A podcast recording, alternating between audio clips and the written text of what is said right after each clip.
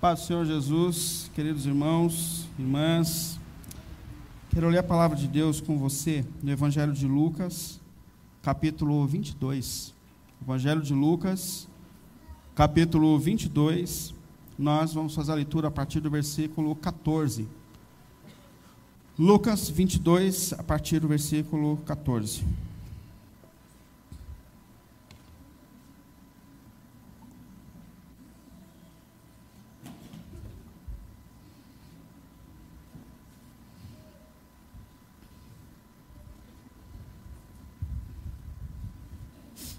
Encontraram?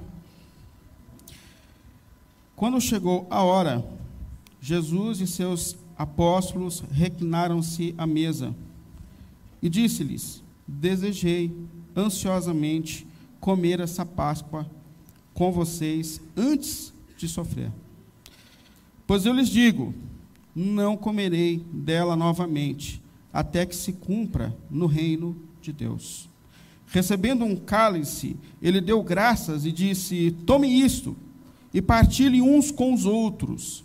Pois eu lhes digo que não beberei outra vez do fruto da videira até que venha o reino de Deus.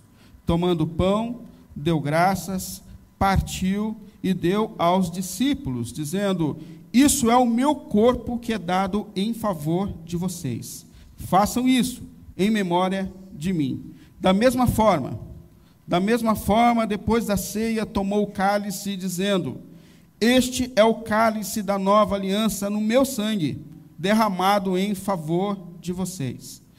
Mas eis que a mão daquele que vai me trair está com a minha sobre a mesa.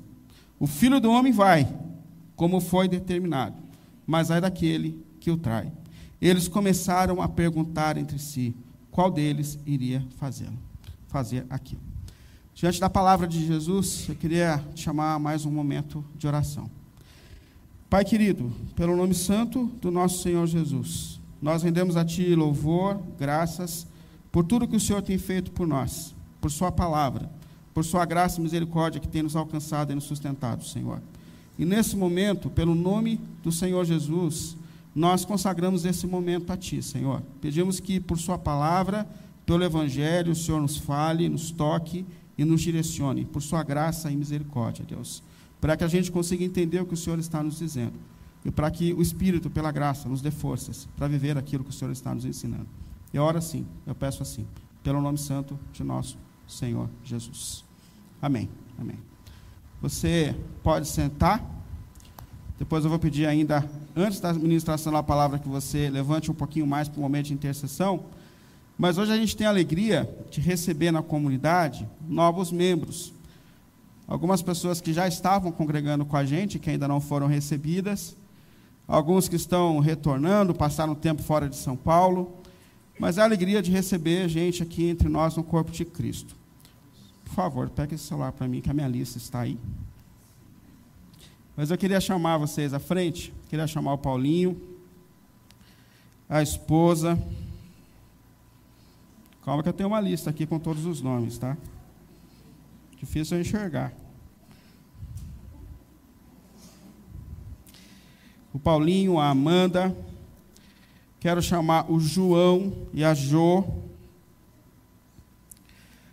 A Edilene, o Éder, a irmã Diomar, a Giovana e a Júlia.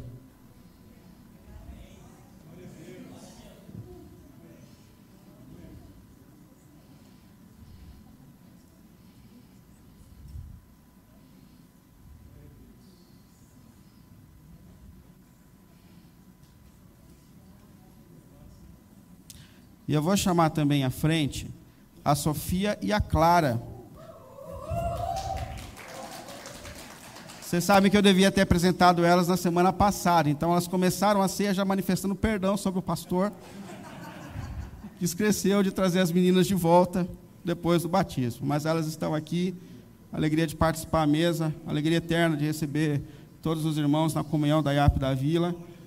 A gente tem caminhado com a expectativa de nos tornarmos cada dia mais parecidos com Jesus aqui. E nós esperamos muito que essa comunidade contribua para a jornada de vocês. Vocês são bênção para a gente e motivo de muita alegria. Bom? muita alegria mesmo. Eu vou te incomodar de novo, fique em pé, por favor. Vamos orar por esses irmãos e irmãs, recebendo eles na nossa comunidade, na comunhão. Oremos. Pai querido, Pai querido, nós rendemos a Ti todo o nosso louvor, toda a nossa gratidão, Senhor, por essas vidas que o Senhor tem nos dado por meio da graça e da misericórdia, Senhor.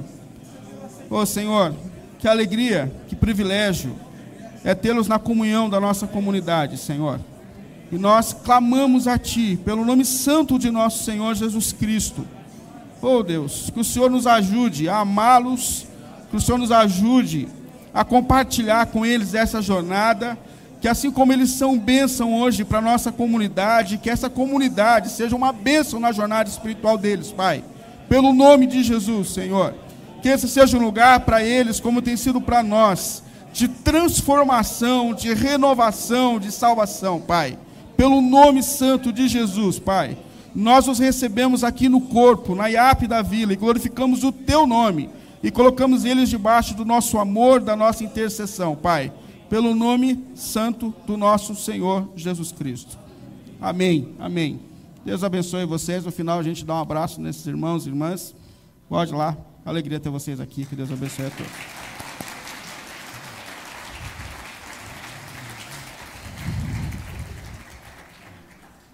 Amém. Glórias a Deus. Agora você pode sentar de novo.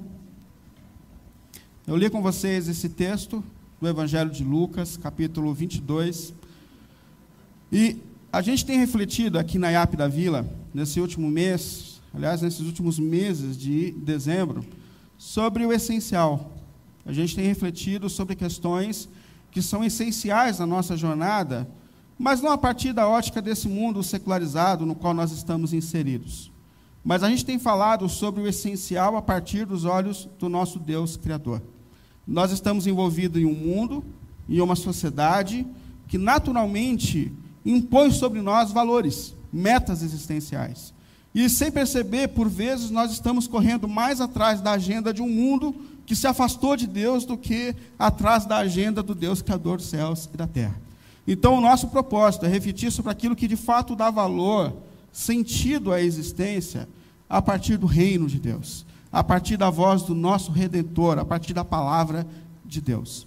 E hoje eu queria refletir com você sobre o essencial do essencial, sobre aquilo que é o mais importante, que é o sacrifício do nosso Senhor Jesus na cruz do Calvário para nossa redenção.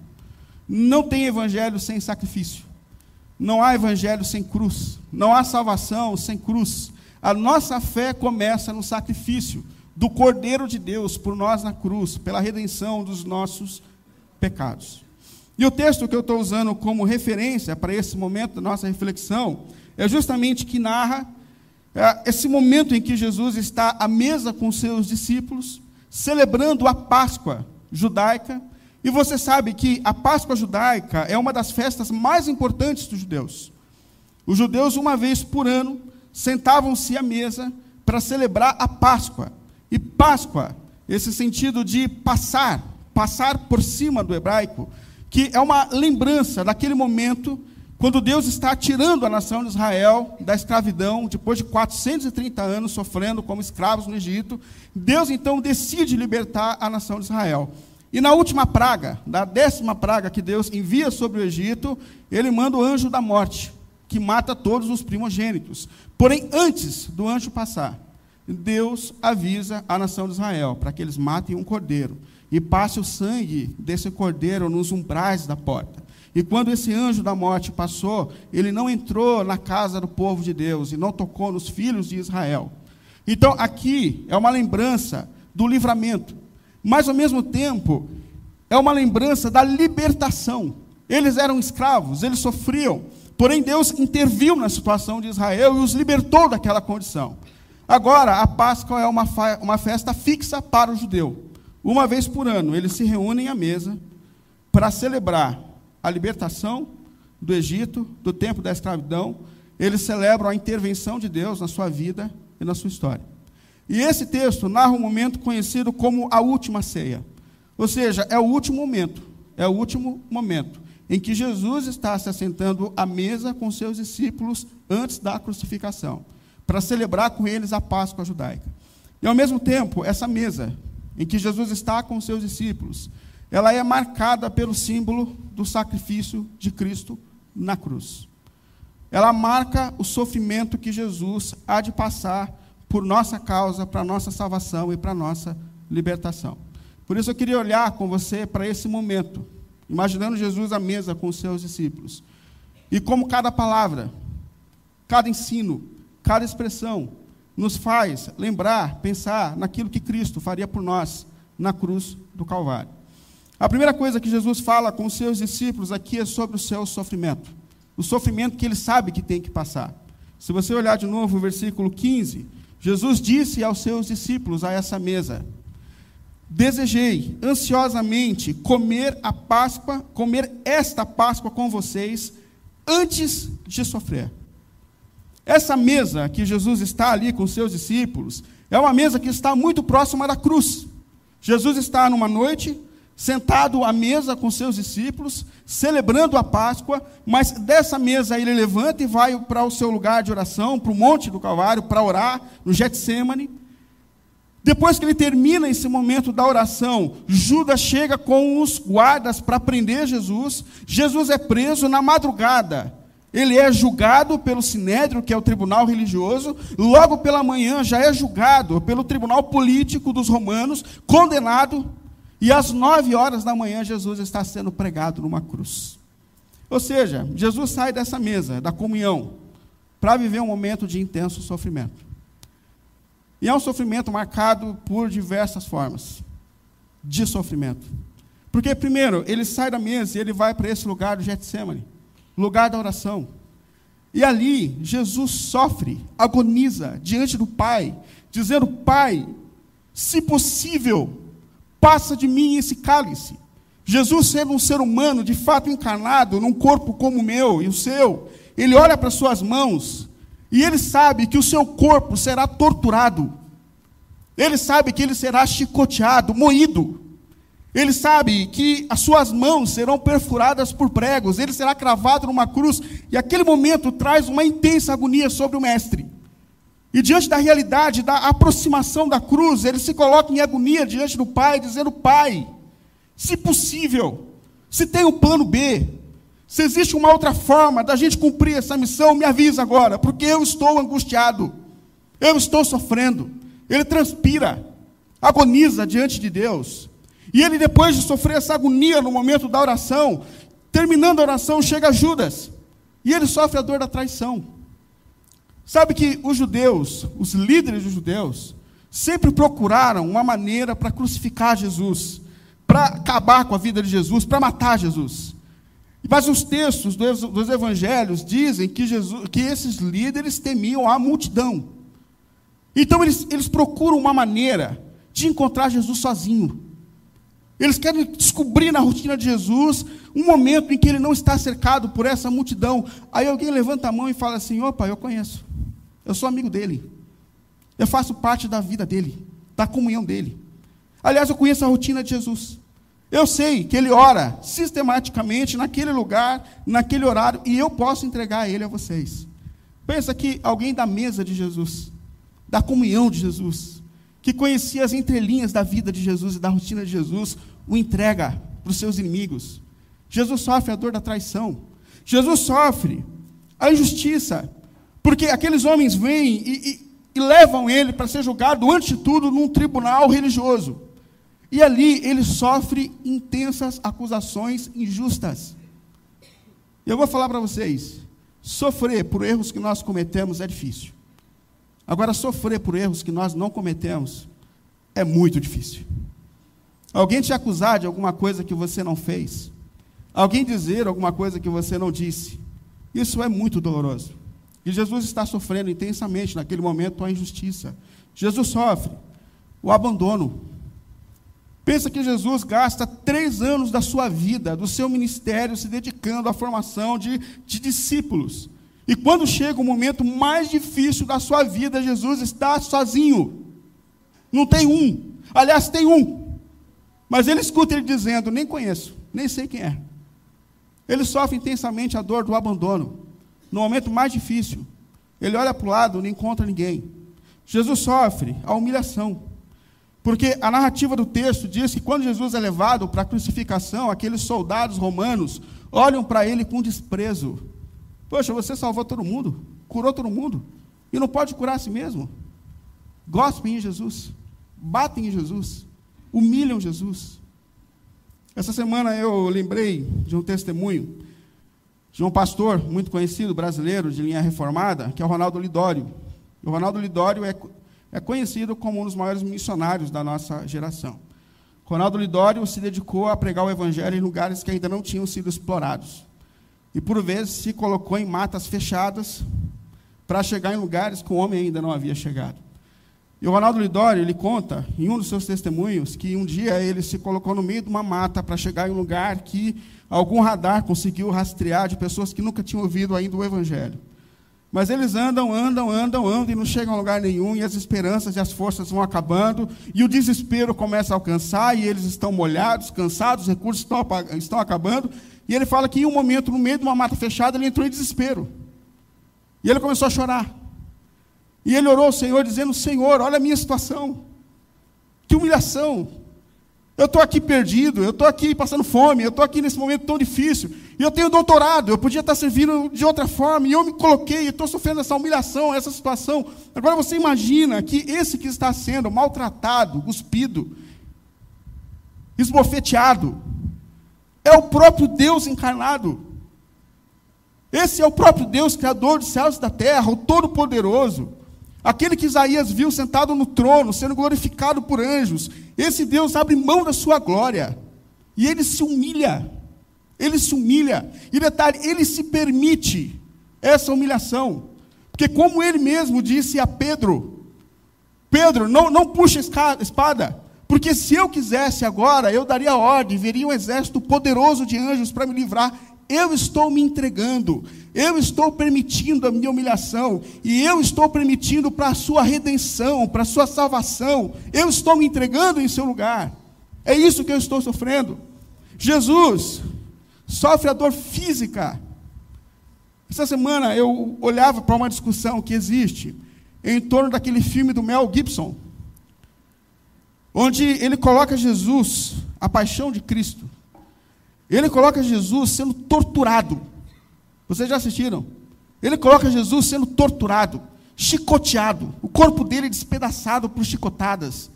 Jesus sendo cravado numa cruz, e o Mel Gibson causou um escândalo. Porque muita gente falou assim: ele exagerou. Ele exagerou, ele forçou a barra, ele quis. E as pesquisas mostram, os estudiosos daquele contexto mostram que ele não exagerou. De fato, Jesus foi moído, chicoteado, sangrou.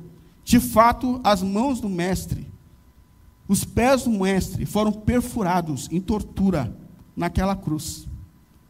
Ele sofreu a dor física. E ele sofre uma das coisas mais difíceis para ele, que talvez para a gente não faça tanto sentido. Ele sofre a separação do Pai.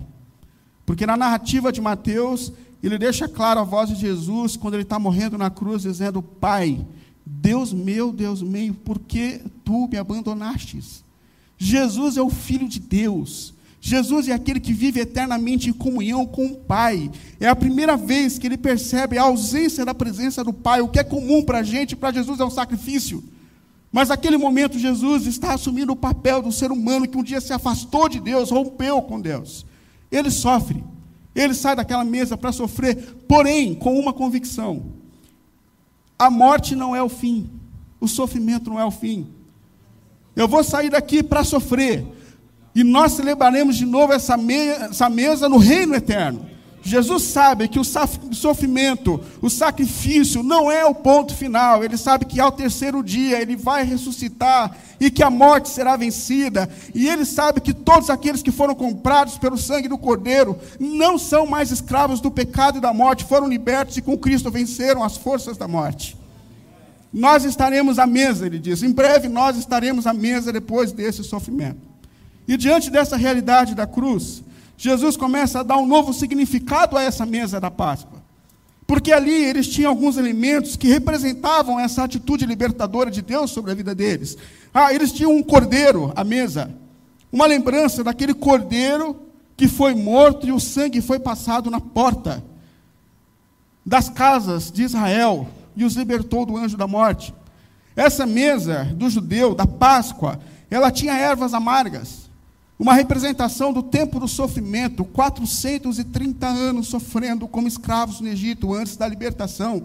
Essa mesa tinha pães sem fermento, provavelmente uma lembrança da vida difícil que eles tinham no Egito e a correria que foi essa fuga.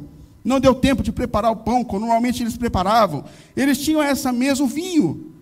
O vinho para o judeu é sinal de alegria, celebração, uma lembrança de que eles foram libertos por Deus. Uma lembrança de que Deus trouxe sobre o seu povo alegria, libertação, salvação. Deus interviu na vida daqueles que estavam vivendo como escravos antes da intervenção de Deus. E Jesus, depois desse momento, ele começa a dar um novo significado a essa mesa. Ele chama os seus discípulos ele pega o pão. Tomando o pão, deu graças e disse, depois de parti-lo aos seus, deu aos seus discípulos, dizendo: Isso é o meu corpo dado em favor de vocês. Façam isso em memória de mim. O pão me faz lembrar e te faz lembrar do corpo do nosso Senhor, partido em sacrifício por nós na cruz do Calvário. Ele pega o cálice do vinho e, da mesma forma, depois da ceia, tomou o cálice, dizendo: Este é o cálice da nova aliança no meu sangue, derramado em favor de vocês. Esse cálice agora representa o sangue do Cordeiro de Deus que nos lava de todos os nossos pecados derramados por nós na cruz do Calvário para nossa para nossa redenção. E assim como a Páscoa judaica era para o judeu a celebração da libertação, Hoje a ceia do Senhor nos faz lembrar de que o corpo de Cristo, despedaçado, cravado naquela cruz, nos libertou do poder do pecado. Nós estamos livres. Nós estamos livres.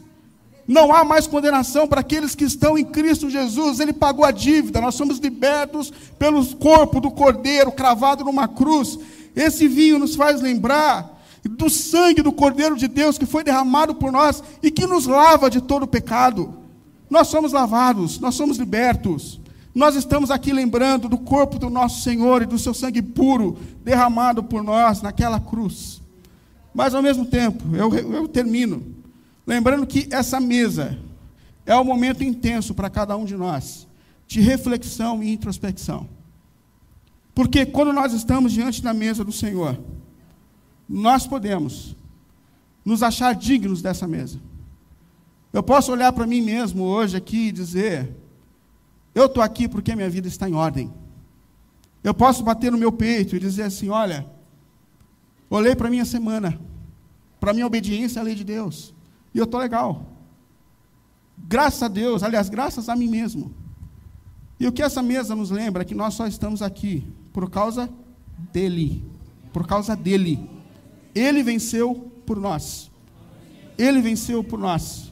Ele comprou a nossa salvação.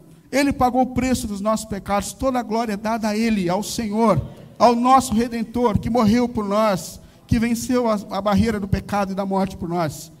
Mas ao mesmo tempo, e eu concluo com isso, essa mesa precisa, pode ser, um momento de intensa introspecção para mim e para você. Porque a questão é, como eu tenho reagido a essa graça que me alcançou? Como eu tenho correspondido a essa graça que um dia alcançou a minha vida, a minha jornada. A minha vida tem sido para a glória e louvor do meu Senhor, que me comprou naquela cruz. Como eu tenho lutado contra os meus pecados, na minha santificação, na transformação da minha vida. Como essa graça, essa misericórdia, vem para transformar a minha existência, a minha vida. Quando você olha para o sangue do Cordeiro de Deus derramado naquela cruz por você, quando você olha para o sofrimento de Cristo por você naquela cruz, de que maneira isso tem impactado a sua maneira de viver? Você tem lutado para viver como uma resposta de amor a esse Deus que te amou primeiro? Por isso que Paulo disse: avalie cada um a si mesmo diante da mesa. Nós temos lutado para corresponder a essa graça, a esse amor, a essa misericórdia que um dia nos, nos alcançou, ao corpo de Cristo sacrificado por nós naquela cruz, os teus relacionamentos, a tua maneira de viver, o teu namoro, o teu trabalho, o teu casamento, tem sido uma resposta a essa graça maravilhosa que alcançou a tua vida. A tua luta contra os teus pecados para viver uma vida que glorifica o teu Senhor tem sido uma resposta à graça de Deus que um dia alcançou a sua vida. Diante dessa mesa, Jesus diz aos seus discípulos: Um de vocês, um de vocês há de me trair. E naquele momento começa uma discussão entre os discípulos: quem de nós? Talvez um ambiente de autoacusação é Pedro. Pedro, Pedro sempre foi estranho. Não, não, é, não. Mas pode ser que eles tenham parado naquele momento e dito assim: será que eu seria capaz disso? Será que eu seria capaz de não corresponder a essa graça e a esse amor, a essa bondade que me alcançou? Que essa mesa seja um ambiente também de introspecção. Ao olhar para o sacrifício do nosso Redentor naquela cruz, pelo corpo partido, por tudo que ele suportou por mim e por você, a gente encontre forças, poder, para viver uma vida para a glória dele. Que esse seja um lugar de introspecção, onde a gente se levanta para viver uma vida que glorifica, que honra o nosso redentor que sofreu e deu a vida por nós, para a nossa redenção. Pelo nome de Jesus. Amém. Vamos ficar em pé.